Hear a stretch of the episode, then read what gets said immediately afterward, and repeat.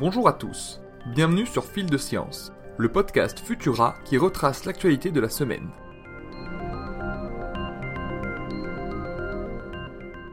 Nous commençons tout de suite avec une immersion dans le monde de l'antimatière. L'existence de ces particules miroirs de la matière classique a été prédite en 1931 par des calculs théoriques et elles ont été découvertes expérimentalement à travers le temps.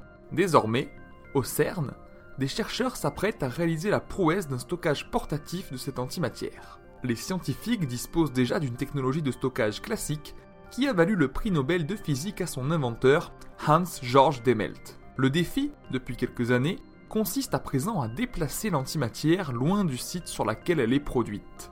En effet, l'objectif est d'obtenir un cadre expérimental moins pollué par l'énergie magnétique engendrée par d'autres travaux du CERN afin de mesurer plus précisément les propriétés de cette antimatière à la recherche d'une nouvelle physique. Affaire à suivre.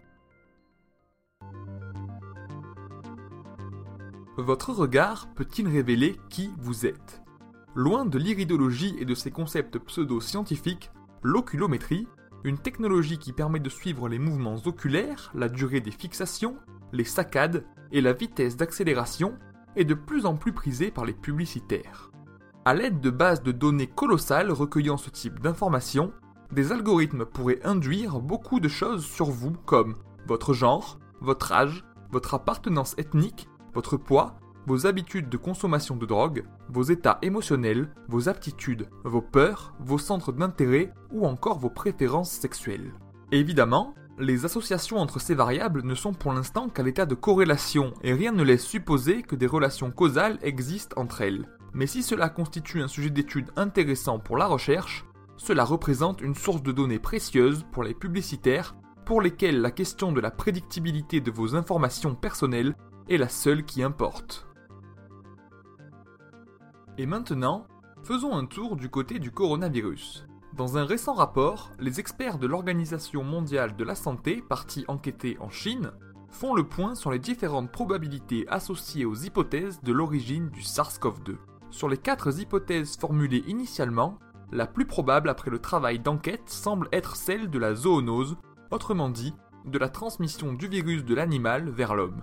La chauve-souris serait bien le réservoir du virus, et l'hôte intermédiaire, s'il y en a bien eu un, reste toujours inconnu. Le rôle du marché de Wuhan, épicentre de la pandémie, reste opaque. S'il a bien été un lieu de propagation du virus, il ne semble pas être le lieu de la transmission initiale. Enfin, l'hypothèse de l'accident de laboratoire est considérée comme la plus improbable par les experts de l'OMS, compte tenu des règles de sécurité strictement respectées, de la non-détection du génome du virus début décembre et de la non-contamination des employés du laboratoire à cette même période de l'année.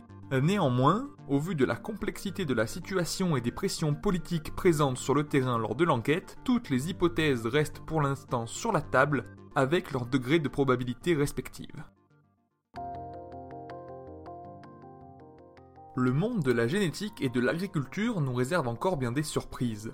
Des chercheurs viennent de comprendre comment l'alerode du tabac, une petite mouche blanche de son nom scientifique Bermichia tabaci, qui ravage les cultures agricoles, se défend contre les plantes. Les plantes se protègent généralement en sécrétant des métabolites toxiques pour les hôtes indésirables.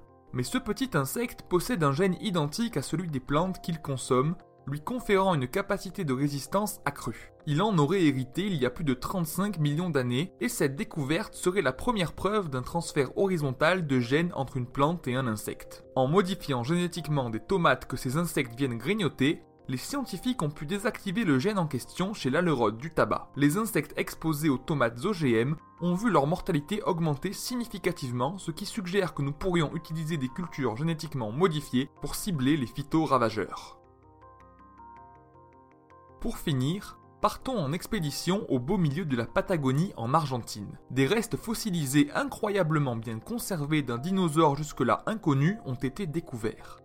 Ce dernier a été baptisé Lucalcan aliocranianus, ce qui, en langue mapuche, signifie à peu près celui qui fait peur. Grâce aux restes bien conservés, les paléontologues ont pu déterminer que le dinosaure en question avait de longues griffes, des pattes arrière puissantes et mesurait jusqu'à 5 mètres de long. En étudiant son crâne en bon état, ils ont réalisé des observations cruciales qui suggèrent que ce dinosaure avait toutes les caractéristiques d'un super prédateur. Bonne audition, odorat et dents acérées. Il ne fait aucun doute que ce spécimen mérite bien le surnom qui lui a été attribué.